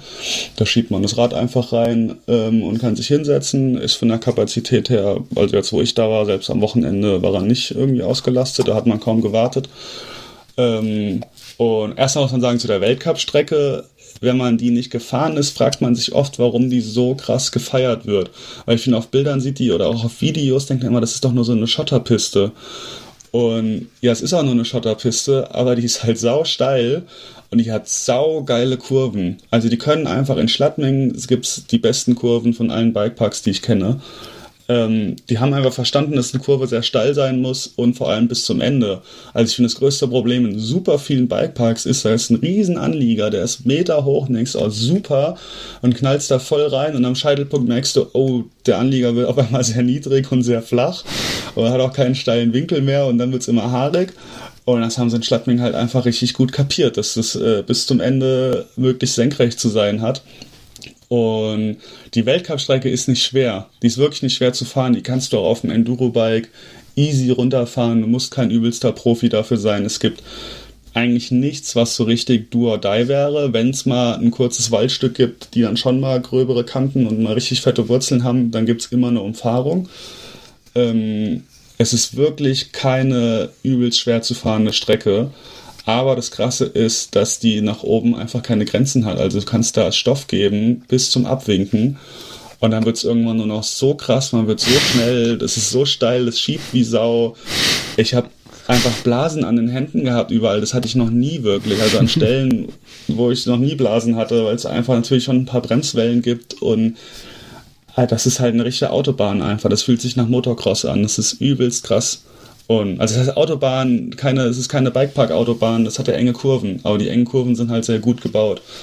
Und also die Weltcup-Strecke ist, glaube ich, für jeden was. Die, da braucht man keine Angst haben, da kann jeder reinfahren. Ähm, das kann ich sehr empfehlen. Aber ja, es gibt jetzt deutlich mehr. Wie gesagt, die Weltcup-Strecke ist ab der Mittelstation. Da gibt es auch einen oberen Teil, der ist eh viel flacher. Also der ist wirklich nicht sehr steil. Da gibt es auch nochmal eine Downhill-Strecke. Da gibt es eine, ja, so eine Freeride-Strecke. Die lässt sich auch sehr gut auf dem Enduro fahren, aber auch auf dem Downhill-Bike. So, ja, so eine typische Bikepark-Strecke einfach, würde ich sagen, mit ein bisschen Anliegern und Sprüngchen. Ähm, und dann gibt es jetzt ganz neu oben einen Flow Trail, den sind wir auch mal auf dem Enduro gefahren. Der ist schon witzig, es ist halt ein Flow Trail. Auf dem Downhill-Bike muss ich da jetzt nicht unbedingt fahren, aber der, da kann man es schon mal krachen lassen. Da gibt es auf jeden Fall ein paar Kurven, wo man sich den Hinterreifen von der Felge ziehen kann. Ähm, also auch einfach richtig gut gebaut und man kann es richtig laufen lassen, man bremst sehr wenig und ist natürlich auch sehr, sehr anfängerfreundlich. Und ich würde sagen, das größte Highlight ist der neue Jump Trail, den es jetzt gibt. Der ist auch im oberen Teil. Der fängt so vielleicht nach einem Drittel der Strecke an. Da muss man, er ist nicht so ganz optimal ausgeschildert. Man muss die Schilder schon genau lesen. Da muss man dann mal irgendwie am zweiten Querweg so ungefähr, glaube ich, äh, rechts abbiegen und mal ein paar hundert Meter den Weg runterrollen und dann kommt ein großes Schild. Und da fängt dann der Jump Trail an. Und der hat, ich habe mal gehört, der hätte angeblich 99 Sprünge, glaube ich. Ah, ich habe sie nicht gezählt alle. ähm, aber ja, der ist auf jeden Fall sehr witzig. Den kann man gut fahren. Da kann man es als Bikepark-Liebhaber ganz gut krachen lassen. Ähm, genau. Also ich würde, die geben sich sehr viel Mühe, von diesem super elitären Downhill-Image wegzukommen. Das merkt man auf jeden Fall. Ähm, dass sie eben, sie haben eben diesen guten Ruf als die krasseste und beste Weltcup-Strecke aber sie geben sich super viel Mühe, klarzumachen, dass es auch ein anfängerfreundliches Gebiet ist und auch für, für Freeride-Fahrer ähm, eine valide Option quasi. Mhm. Ähm, was würdest du empfehlen? Wie, wie viel Zeit sollte man für einen Besuch in Schladming einplanen? Oder wie viele Tage lohnen sich da? Mm, Wenn man jetzt äh, also, äh, kein elitärer Downhill-Fahrer ist äh, auf, auf Weltcup- oder EDC-Niveau, sondern als in Anführungszeichen ganz normaler Bikepark-Besucher. Ähm, also wie gesagt, es ist, ich finde das Gute ist, dass es wenige Dinge hat, die man jetzt so unbedingt wissen muss. Also du kannst eigentlich blind alles halbwegs fahren. Klar, auf der auf dem Jump Trail sind auch mal Doubles drin, die muss man sich vielleicht schon vorher mal angucken. Aber ich finde, dass sie dann größtenteils ganz gut passen. Ähm, deswegen ist es mir jetzt nicht so. Es gibt so Bikeparks, da komme ich hin und sage, ich muss erstmal einen Tag lang alles rollen und mir angucken und mir voll einprägen und dann kann ich erst irgendwie frei fahren. Und es ist da, finde ich, nicht so. Also man, man rollt da oben rein, klar, die erste Fahrt checkt man alles ein bisschen ab und dann kann man eigentlich Stoff geben. Und also ich würde sagen, so zwei oder ein verlängertes Wochenende kann man da easy verbringen. Ich finde, es lohnt sich auch für einen Tagesausflug. Wenn ich das erste Mal da wäre, würde ich vielleicht mal zwei Tage einplanen. Aber ähm, ja, es ist ja von Deutschland, Österreich und Schweiz immer ganz gut erreichbar. Ähm, also es liegt relativ nah an der deutsch-österreichischen Grenze, äh, in der Nähe von Salzburg. Ist gut zu erreichen. Ähm, ja, würde ich sagen, so ein, Wochenende kann man da schon mal einplanen und auch länger. Also ich war, bevor ich äh, zum Not a Race dorthin bin, bin ich zum Urlaub dorthin für fünf Tage und es hat auch sehr viel Spaß gemacht, wobei ich den mittleren Tag mal dann aussetzen musste, weil meine Hände einfach geblutet haben. das war wirklich absolut krass. Ich hatte noch nie so kaputte Hände. Äh, aber wir haben es auch ganz gut äh, stehen lassen immer im Rahmen unserer Möglichkeiten. Ja. Und äh, welches welches Rad sollte man einpacken? Was ist ideal dafür? Ähm, also ich würde, wenn ich nach Schladming fahre, auf jeden Fall ein Downhill-Rad mitnehmen. Man kann, man kann das wirklich auf mein. Ich habe am Anfang nicht gedacht, dass man es auf ein Enduro fahren kann, weil ich es eben auch vorher, vor diesem Jahr kannte ich es nur von den European Downhill Cups. Und ich war in den letzten Jahren halt immer dort zum Rennen und dann sind wir manchmal noch nach dem Rennen ein, zwei Tage geblieben und sind halt immer Downhill gefahren. Aber jetzt mit den neuen Strecken muss ich sagen, die kann man auf dem Enduro alle gut fahren und man kann auch die Downhill-Strecke auf dem Enduro gut fahren. Aber das ist natürlich dann schon klar, die ist halt einfach steil unten und hat Bremswellen und das geht schon ein, zwei Mal, aber das tut dann irgendwann ganz schön weh. Und also man kann mit einem Enduro gut hinfahren, hat bestimmt auch Spaß, aber wenn man ein Downhill-Bike hat, soll man es auf jeden Fall mitnehmen, weil es für das Downhill-Bike sicherlich die beste Strecke in Mitteleuropa ist. Also man, ja, man kann einfach mit äh, nirgendwo so viel Spaß auf einem Downhill-Rad haben wie in Stadtring, würde ich behaupten. Okay. Ja, das war eine Dann Ansage. sollte ich das auch unbedingt demnächst mal ausprobieren. Ja, also es Du ist weißt- wirklich geil und ich, finde find halt so krass, dass es so anfängerfreundlich ist. Also ich glaube, die Leute haben da halt so Schiss vor, dort zu fahren, aber das ist halt nicht so schlimm. Und das erinnert mich immer an das, was so Leute über Flowtrails erzählen, so ja, das ist für Anfänger toll, aber als Profi ist es auch super, weil dann überspringst du die Wellen eben. Ja, und so ist halt in Schlattming auch, weil die ganzen Sprünge, also 90% der Sprünge sind einfach nur so Wellen. Aber die sind halt sehr weit auseinander und sehr hoch. also dann, wenn man es springt, ist es ordentlich groß. Und wenn man es nicht springt, dann pumpt man halt über so eine Welle drüber. Und Ja. äh, ja, Ja, aber das, das finde ich beispielsweise auch den, den riesengroßen Unterschied zwischen Whistler und dem einen oder anderen anderen guten Bikepark, den es noch gibt, ähm, und den, ja, leider den allermeisten anderen Bikeparks. Im Whistler kannst du dich praktisch aufs jede, auf jedes Rad setzen, also jetzt äh, Enduro, Downhill, auch Trailbike ist, ist möglich. Und du kommst jede Strecke runter. Das ist Ja. an sich kein Problem. Klar, es gibt von den 70 Strecken, die es da gibt, gibt es 10. Da, da musst du halt echt richtig gut fahren können. Ähm, aber die allermeisten Strecken kommst du eigentlich immer gut runter. Und dann ist es einfach so, ähm, mit steigender Geschwindigkeit steigt der Anspruch. Und Sachen, die du halt vorher einfach abgerollt bist oder irgendwelche Wellen oder Wurzeln und so, werden dann zu Gaps. Aber da Ja. gibt es jetzt fast, fast keine Doubles oder Aktionen, die du, die du machen musst, sonst kommst du den Trail nicht runter. Und Ja. ich finde, das ist halt echt ein, echt ein großer Unterschied. Also du kannst da mit jeder Geschwindigkeit Spaß haben und äh, Schlattming klingt jetzt eigentlich auch so. Ja, voll. Also es ist wirklich so, du kannst, du kannst alles dort äh, mit jedem Rad einfach gut fahren. Das ist wirklich cool. Auf, Okay. Auftritt Markus mit dem Crosser. Boah, dem wird's krass. hm, weiß ich nicht. Würde, ich glaube, man wird als ein sehr guter Fahrer kommt die Downhill-Strecke auch mit einem Crossrad runter. Aber weiß nicht, ob er danach noch so viel äh, Gelenkknorpel hat. So, äh, Gewinn, Gewinnspiel. Wir, wir wollen Videos sehen, Leute. Nein. Aber hier, äh, Crosser, Crosser ist ein guter, äh, ist ein gutes Stichwort, um überzuleiten, dass Ja, wir ich- ist äh, gut, ne? langsam mal, ja, dass wir langsam mal ähm, zum äh, Ende der Episode kommen. Weil Markus, ich habe ins Podcast-Paper reingeschaut und du hast dir unter anderem äh, was gekauft, Mhm. nämlich Reifen für einen Crosser. Das wirst du gleich erzählen. Mhm. Und dann kannst du mir direkt mal eine Kaufempfehlung aussprechen. Ah, ist schwierig. Ähm, Ja, deswegen frage ich dich. auch immer noch Ich am Experimentieren bin. So. Ah, ähm, das heißt, äh, wir, wir kommen jetzt zu unserer, zu unserer äh, Sektion Neuerwerbung und äh, deute ich das richtig, dass ich anfangen muss? Ich dachte, wir lassen dem, Nee, halt- dem halt, äh, Gast lassen- den wir lassen- Vortritt. ja, wir lassen dem Gast den Vortritt, weil Ja. er sich was Tolles gekauft und dann erzählt er jetzt eine halbe Stunde drüber, wie toll das ist und wie, wie schön sein Panda ist. Ich hoffe, und wie nicht der erste Punkt ist. in der Liste, dass der jetzt eine halbe Stunde einnimmt. Gregor. Dann trenne was ich hier die Verbindung. ja, kannst du einfach so auspiepen. ja. Weil da kannst du vielleicht Ähm. immer, wenn er, äh, wenn er sein Lieblingsobjekt sagt, da ein anderes Wort rein editieren. Penis. Was hast du dir gekauft? Auf was bist du Ich besonders mir- stolz? Ich habe mir was super, super Geiles gekauft und zwar eine Yogamatte. Nee, also die habe ich mir auch gekauft. Da habe ich auch was Kurzes zu erzählen.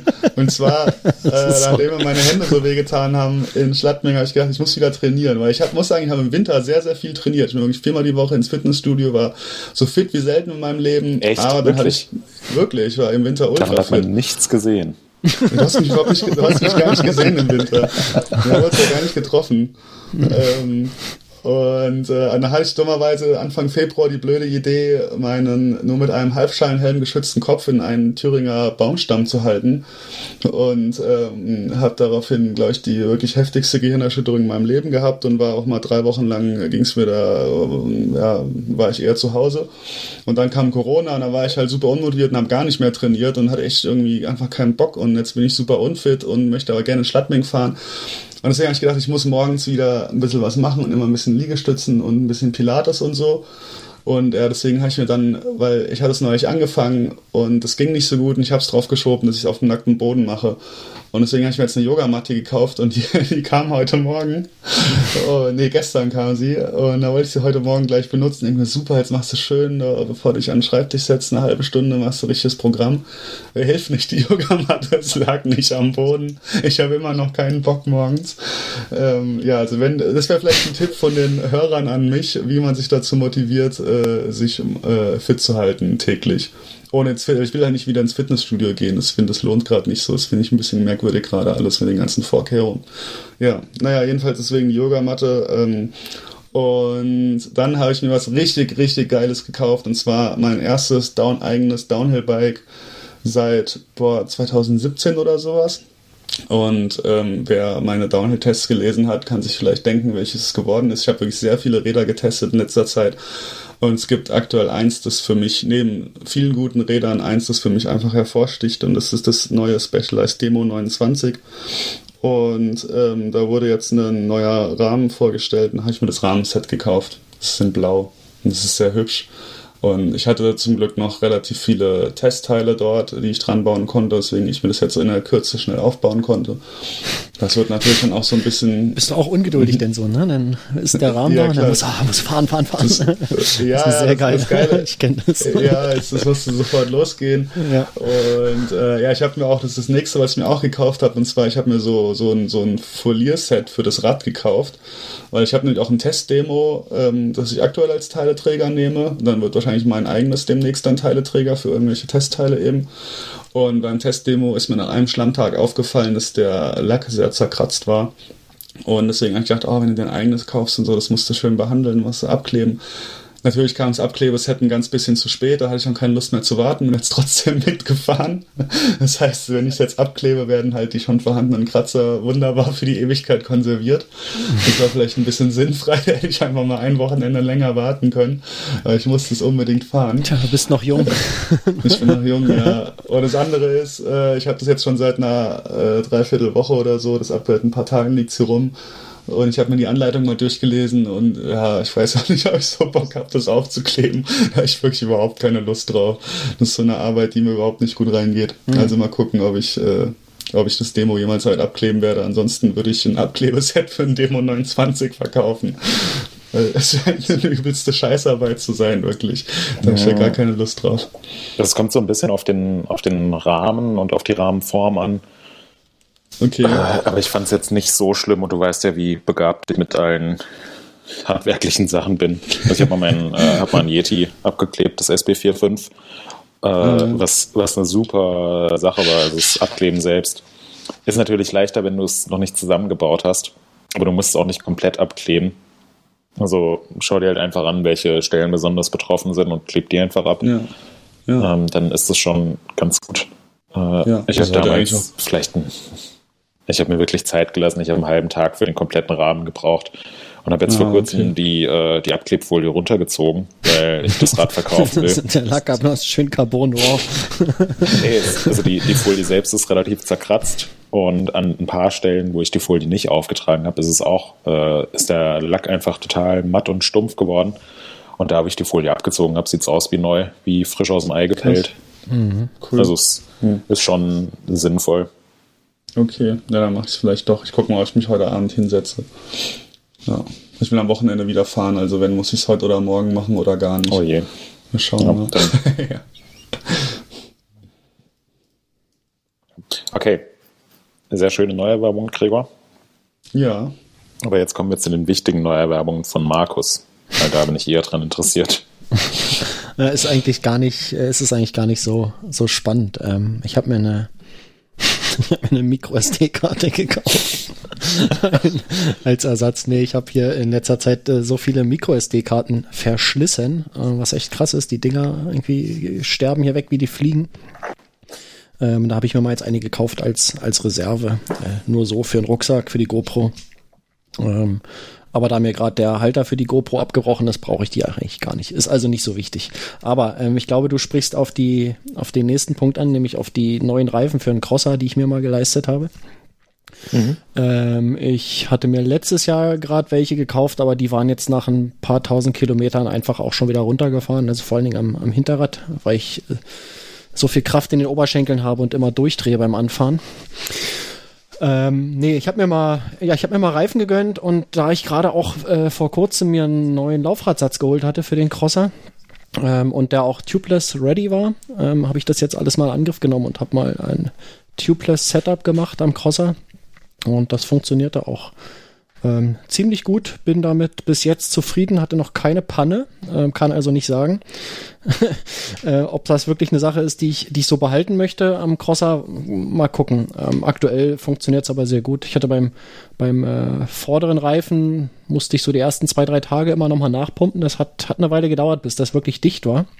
Ähm, aber jetzt passt es und äh, hinten hat es sofort äh, sofort hingehauen und ähm, ja, ich hatte mir die Schwalbe äh, G1 heißen die, glaube ich, gekauft, aber in komplett schwarz, nicht mit Skinwall.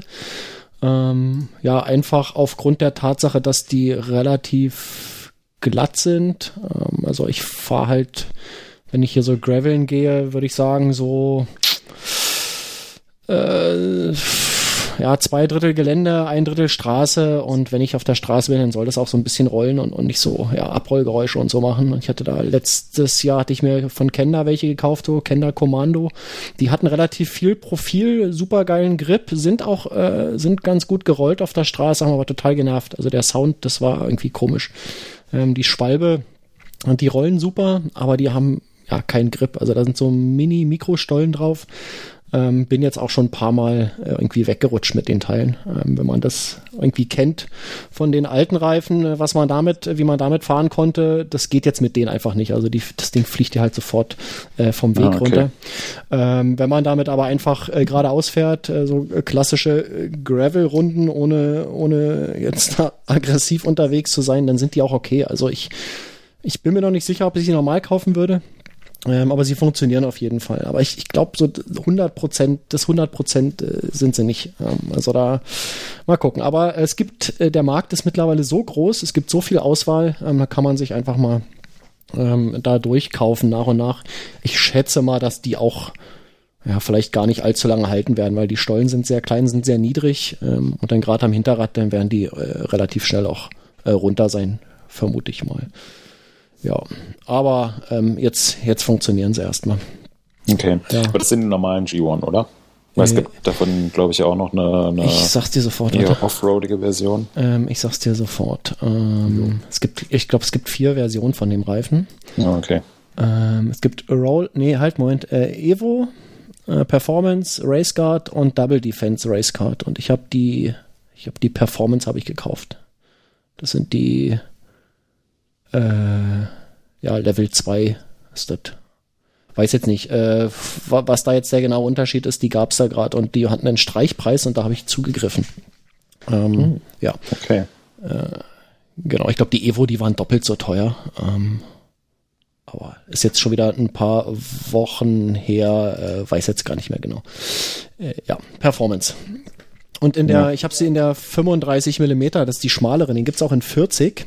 Mhm. Aber 40 kriege ich bei mir äh, in den Hinterbau nicht rein, weil es halt äh, ist äh, eigentlich ein UCI-kompatibler Crosser und die UCI gibt ja ein Limit von 33 Millimetern vor. Das heißt, du kannst die Rahmen so bauen, dass die relativ äh, schmal sind, so von der Reifenfreiheit. Das machen die auch, die Firmen. Und äh, ich habe so Platz für 37 Millimeter, äh, wenn doch ein bisschen Matsch dran hängt. Ähm, ich glaube, ich würde vielleicht auch ein ein 40er gerade so reinkriegen, aber dann ist nur noch ein Millimeter und dann äh, ja, hast hoffentlich keinen keinen kleinen Schlag oder sowas im, im Reifen, äh, in der Felge, äh, weil dann schleift das. Das Risiko will ich nicht eingehen. Und dann habe ich jetzt gesagt, okay, dann nehme ich den 35er. Der Kenner vorher war ein 36er oder ein 37er, war ein bisschen breiter.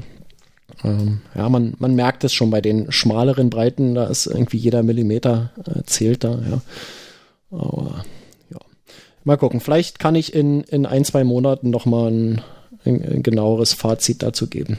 Bisher funktioniert Wie gesagt, er ist rutschig, äh, muss man wissen. Also ja, gerade so auf, auf äh, etwas loserem äh, Untergrund, das echt aufpassen an die Sache. Genau, das wäre das. Äh, ich habe mir noch eine Sache fürs Bike gekauft, und zwar ein Inlager neues. Ähm, ein, ein GXP-Inlager. Äh, auch für den Crosser, das alte hatte, ich weiß nicht, es war auf jeden Fall jetzt äh, 10.000 Kilometer, hat es mindestens gehabt. Ähm, da ist die rechte Lagerschale ist äh, rau gelaufen und hat angefangen irgendwie hässlich zu knacken und das hat mich megamäßig genervt.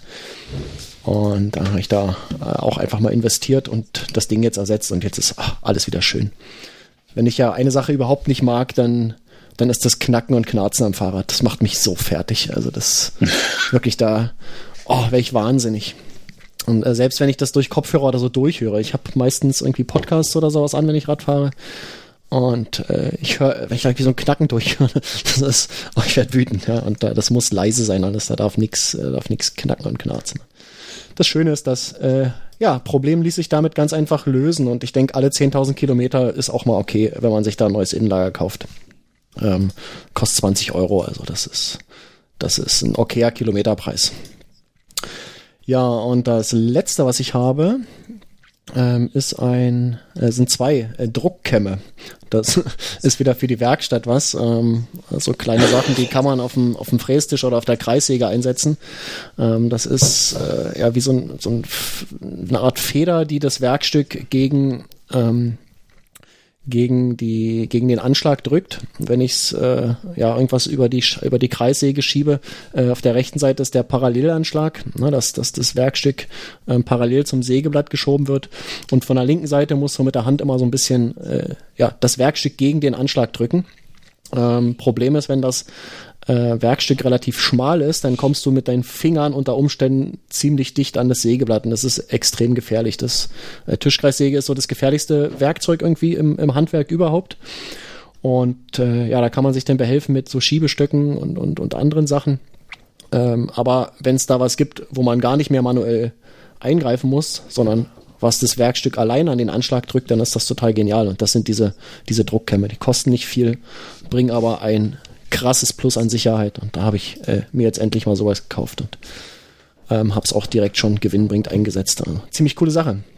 Und äh, das, das war es auch schon von meinen Sachen. Bleibt noch der Moritz. Sag mal, warum wolltest du das denn wissen mit den Crosserreifen? Äh, ja, weil mein, äh, weil mein Gravelbike wohl nächste Woche kommt. Da freue ich mich sehr drauf. Mhm, ähm, ist es soweit? ja, du hattest es ja schon mal so anklingen lassen. Ja, ich, ich äh, habe es auch schon, äh, wann war das? Ende Mai, Anfang Juni bestellt, aber hatte mhm. einfach eine sehr lange Lieferzeit. Ja. Äh, und jetzt habe ich nochmal nachgefragt, ähm, soll nächste Woche verschickt werden. Und da bin ich jetzt am überlegen, wie ich das noch so ein bisschen ein bisschen anpasse, ja. aber kenne mich halt überhaupt gar nicht aus mit den, mit den ganzen Gravel-Reifen. Ähm, Erstmal das fahren, was drauf ist, würde ich sagen, und dann guckst du, wie du klarkommst. Ja, ja das also, ist jetzt die vernünftige Entscheidung würde ich jetzt, glaube ich, nicht um. von vornherein schon mal anfangen zu tauschen. Also, nee, ne, die, also allein um, um die Erfahrung mit diesen Reifen zu sammeln, das ist ja dann auch schon mal äh, was. Ja, ich hätte, ich hätte nur gerne Reifen ohne, äh, ohne Tan Wall. Mhm. Achso, und das Fahrrad hat äh, die standardmäßig, sagst du? Natürlich, jedes ja. Fahrrad aktuell hat standardmäßig. Ja. ja, ja. ja. es würde bei meinem auch nicht passen, deswegen habe ich auch die schwarze Seitenwand, also normale hm. Reifen gekauft. Ja. ähm, ich habe mir schon extra ein komplett schwarzes Fahrrad ah, gekauft. Okay. Ja. Willst du denn jetzt schon verraten, was es ist, oder warten wir zur nächsten, bis zur nächsten Episode? Ja, ich kann auch jetzt sagen, was es ist. Ähm, ja. Ich mache da kein Geheimnis drum. Ich habe mir einen äh, Rose Backroad ja. in der Limited-Ausführung, also in Schwarz beziehungsweise in, wie nennen die es, glaube Midnight Laser Grey gekauft. Geil, das klingt deutlich besser auf jeden Fall als schwarz. Ja, es, ist halt, es ist halt nicht schwarz. Ich kann euch mal ein Bild ähm, in unseren Channel schicken und ihr werdet mir zustimmen, dass es eben nicht schwarz ist, sondern dass es, ja, es Midnight glänzt, Laser ne? Grey ist. Es glänzt, ist ja. das, ja. Ist ja, das, äh, mit, hast du das mit der ähm, AXS gekauft oder mit der? Natürlich. Ja, also ohne Umwerfer, Schnickschnack und so, ne? Ohne, Nee, doch, hat schon Umwerfer, Schnickschnack. Achso, der hat, ja stimmt, der hat, äh, ich sehe, ja, der hat zwei Kettenblätter. Ja, ja, richtig, richtig. Ja, ja okay. Äh, stimmt, ich habe es jetzt, ähm, die AXS beim äh, beim Rennrad hat ja vorne auch äh, zwei Kettenblätter. Ganz ja. Äh, genau. Ja, die gibt's nämlich auch noch mit einer Di2-Variante. Das äh, für den gleichen. Nee, ist äh, sogar ein bisschen billiger, die. Äh, die Shimano-Variante, oder wie? Ja. Aber die hat, die hat nur ein Kettenblatt. Geschickt. Die Shimano-Version mhm. hat nur ein Kettenblatt. Shimano hat nur ein Kettenblatt. Mhm. Geil. Sieht gut aus. Ja. Sieht gut aus. Schönes genau. Teil. Ähm, ja, ich, ich habe überlegt, ob ein oder zwei Kettenblätter. Ähm, aber mehr ist ja immer besser als weniger. Ich, erzähl, das, erzähl, erzähl das mal heutzutage. Ja. Du kannst auch dafür einen 52er Ritzel hinten fahren, brauchst du nur ein Kettenblatt. nee, also ich, ich, ich schaue jetzt einfach mal, ähm, ich denke, so rum ist es erstmal, ich habe ja, hab ja wirklich wenig Ahnung von den oder wenig Erfahrung mit den Gravel-Bikes und ich denke, so rum ist es jetzt erstmal ein bisschen unkomplizierter, mhm. als wenn ich das jetzt äh, einfach konfiguriert hätte und dann merken würde, oh, mir sind die Gangabstufungen alle viel zu groß oder die Bandbreite reicht ja, mir nicht klar, aus. Na klar. Ja. ja. Deswegen, ja, erstmal so. Ja, zumal du ja ähm, auch potenziell mal ein paar Höhenmeter bei dir da hast in der Gegend. Ähm, mhm. Ja, also bei mir ja. hier wäre die Entscheidung äh, wäre relativ einfach. Äh, natürlich mit einem Kettenblatt nur kaufen. Ähm, da ich äh, ja mit Anstiegen hier nicht so viel zu tun habe. Also ich fahre ja. jetzt vorne 38 und hinten habe ich eine 11 bis 28er Kassette. Das ist für mich komplett, äh, damit mache ich hier alles. Ähm, oh, okay. Das ist, ist super geil, aber ich würde damit zum Beispiel nicht in Taunus fahren wollen, glaube ich. Ja, das, das war bei der, bei der etwas längeren Tour, die ich gemacht habe. Da hatte ich äh, vorne 36 und hinten 11, 33 und dann gerade so am Ende mit 36, 33 ja. äh, steilere Anstiege hoch. Ja, ja, ja. Das fanden die Beine nicht so geil. Nee, das muss man wollen dann, ja. ja. Und ich wollte. Ja, ja dann muss man es auch noch können. Bonus. ja. Ah, cool. Ähm, ja, geil, da bin ich ein bisschen genau, neidisch. Also das, Geiles Bike. das kommt nächste Woche. Ähm, Schicke ich dann mal ein paar Bilder. Hm. Und was ich mir gekauft habe, was ich, auf was ich sehr stolz bin, ist ein äh, Sparschwein in der Form eines Dachses. Ähm, also ein Spardachs. Dachs, Dachs, das schwarz-weiße Tier. Ja, Geil. sehr so dunkelbraun-weiß. Ja, meine ich. Ja, äh, ja. Auch da, auch da kann ich ein Foto schicken, ähm, weil ich habe also ich will, mir, ich, ich will mir wirklich schon seit Jahren ein neues Portemonnaie kaufen. Ich habe ein tolles Portemonnaie, aber da ist, äh, ist das Münzfach kaputt und deswegen tue ich Münzgeld immer in meine Hosentasche. Und es mhm. nervt mich total. Deswegen wandert das Münzgeld irgendwann aus meiner Hosentasche einfach hier auf den Schreibtisch oder auf irgendeine Ablage in der Wohnung und liegt dann da. Und ähm, ja, jetzt habe ich mir gedacht, bin ich mal schlau und verhalte mich erwachsen und kaufe mir einen Sparschwein, dass ich da das Geld reintun kann. Und dann hatte ich die Wahl zwischen einer Sparkatze und einem Spardachs und habe mich für den Spardachs entschieden. und der hat äh, dadurch, dass er eher so platt und ein bisschen länglich ist, hat er nicht die beste Form für ein Sparschwein. Hat ja schon einen Grund, wieso man bei Spargegenständen normalerweise das kugelrunde Schwein nimmt. Ja. Ähm, aber der Spardachs bereitet mir einfach deutlich mehr Freude. Spardachs, ja, na, das ist ja auch wichtig, dass du glücklich bist mit. Genau. Ja. Und jedes Mal, wenn ich da Geld reinstecke, freue ich mich. Super geil. Ja, ähm, auch hier habe ich ein Bild reingeschickt. Sehr toll. Ähm, ich habe ja eben bei Rose, äh, ich habe hier mein, äh, mein Computer ist immer auf Englisch eingestellt alles, auch der Browser. Und ähm, ich bekomme dann auch immer die englischen Webseiten. In der Standardeinstellung muss immer auf Deutsch umstellen. Ich bin jetzt gerade bei Rose auf der Website, bei dem Backroad. Mhm. Und äh, sehe dort den Preis und dann steht unten drunter, ähm, 250 Euro Versandkosten für äh, Versand in die Vereinigten Staaten. Ganz schön heftig. Sehr krass. Ähm, ja. Mal gucken, was das nach Deutschland kosten würde.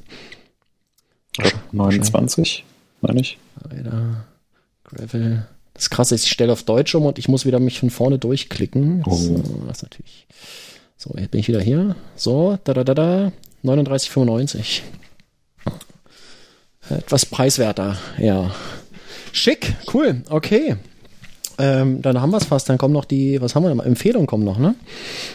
Wollen mhm. wir mal ein paar Sachen empfehlen? Hat jemand von euch was zu empfehlen? Ich kann was empfehlen. Ja, ja. dann leg mal so, los. Oder ich kann auch immer anders anfangen. Ich kann auch nee, Gregor, fang du an, dann habe ich auch eine Empfehlung. Okay. Also ich habe mehrere Empfehlungen. Das erste ist, kauft euch auf jeden Fall ein Downhill-Bike und fahrt es möglichst viel. weil es einfach, es ist echt krass. Ich habe noch mit Leuten jetzt geredet und es haben sich richtig viele Kumpels von mir die haben sich meine ganzen Downhill-Kumpels von früher, die haben sich dann alle so 2014, 15 spätestens fette Enduros gekauft und sind noch Enduro gefahren. Und jetzt ah, Enduro ist so geil, du kannst so viel überall fahren und so. Ja, ja, das stimmt natürlich alles. Jetzt haben die sich alle, weil sie wieder, das waren halt damals Studenten, haben gesagt, ah, Downhill-Bikes zu teuer, kein Geld. Hm. Jetzt haben sie alle Jobs, ähm, sind voll im Leben, haben wieder Geld und haben sich wieder Downhill-Bikes gekauft. Und ich krieg so viele Nachrichten und ich so, boah, wie konnte ich mein Downhill-Bike jemals verkaufen? Das ist so geil. Und dieser, ich reg mich jedes Mal so auf, wenn irgendjemand sagt, ah, mit modernen Enduros brauchst du kein Downhill-Bike mehr. Dann seid ihr kein Downhill-Bike gefahren. Es sind Welten. Es ist so krass, man kann es darauf so krachen lassen, einfach nur. Das ist der Hammer. Also ich würde, ich nutze mein Enduro wahrscheinlich 50 mal so viel wie mein Downhill-Bike. Hm. Keine Ahnung, auf jeden Fall steht es in keinem Verhältnis. Und trotzdem würde ich, wenn ich äh, die Wahl hätte, jeden Cent eher für mein Downhill-Bike ausgeben. Weil wenn ich es nutze, lohnt sich einfach viel mehr, finde ich. Es ist so viel ah, es ist einfach viel geiler als alles andere auf der Welt. Also kauft euch ein Downhill-Bike, äh, fahrt damit möglichst in Schladming und dann habe ich noch ein bisschen lebenspraktischeren Tipp vielleicht für alle Leute, die kein Downhill fahren. Ähm, ein höhenverstellbarer Schreibtisch ist äh, wirklich sehr viel wert. Ich habe nämlich immer so bescheuerte Nackenschmerzen. Das fing mal irgendwann an, als ich meine Bachelorarbeit schreiben musste und äh, ich habe es erst nicht so ernst genommen, denk mal, ja, du bist ja jung, ein bisschen Nackenschmerzen ist nicht so schlimm, es hältst jetzt aus und habe es halt einen Monat lang ausgehalten, jeden Tag irgendwie zehn Stunden, weil ich ein bisschen knapp dran war. Und ähm, daraufhin ging erstmal gar nichts und ich konnte nicht mehr schlafen und musste irgendwie zwei Wochen lang in die Physiotherapie und mich wieder locker kneten lassen. Und äh, ja, seitdem passe ich da immer sehr auf und es ist aber irgendwie mit verschiedenen Schreibtischstühlen und allem nicht besser geworden. Und dann hat der Thomas, unser Chef, zu mir gesagt, Mensch, probier doch mal einen höhenverstellbaren Schreibtisch und hat mir einen bestellt. Und es ist Gold wert. Also ich stehe, ich würde sagen, ich stehe die Hälfte des Tages. Also bestimmt vier Stunden am Tag stehe ich am Schreibtisch. Und äh, ja, es ist super angenehm, meinem Nacken geht's besser, mir geht's besser. Ähm, ich finde es sehr schönes Arbeiten. Ich finde es immer so cool, wenn ich irgendwie mal, wenn ich einen Test schreibe und muss mal irgendwie rübergehen und muss mir was nochmal angucken oder so, dann macht es viel mehr Spaß, wenn ich stehe. Dann gehe ich halt einfach rüber. Und wenn ich sitze, dann kotze ich jedes Mal komplett ab, wenn ich aufstehen muss. und also ich habe irgendwie, ich bin viel lockerer und besser gelaunt und, ähm, und gehe viel lieber mal irgendwo hin und hol mir was oder guck mir was an. Motzt nicht mehr so rum den ganzen Ja, nicht, ja, das ist immer so, dann denkst du nach, willst irgendwas schreiben, ah, wie sah denn das aus? Oh nee, jetzt muss ich aufstehen und mir das angucken. Und jetzt so richtig, ah, cool, ich gehe mal rüber und schau. Und ja, ich finde es, cool. äh, also der höhenverstellbare Schreibtisch hat mir den Arbeitsalltag versüßt. Sehr schön. Ja. Sehr schön, cool. Moritz, hast du denn noch was? Ja, ich habe eine Empfehlung und zwar für meinen äh, Kollegen Gregor. Oh je. Nachdem du jetzt schon gesagt hast, man braucht unbedingt ein Downhill-Bike und das ist viel besser als ein Enduro. Und in dem Punkt würde ich dir sogar zustimmen.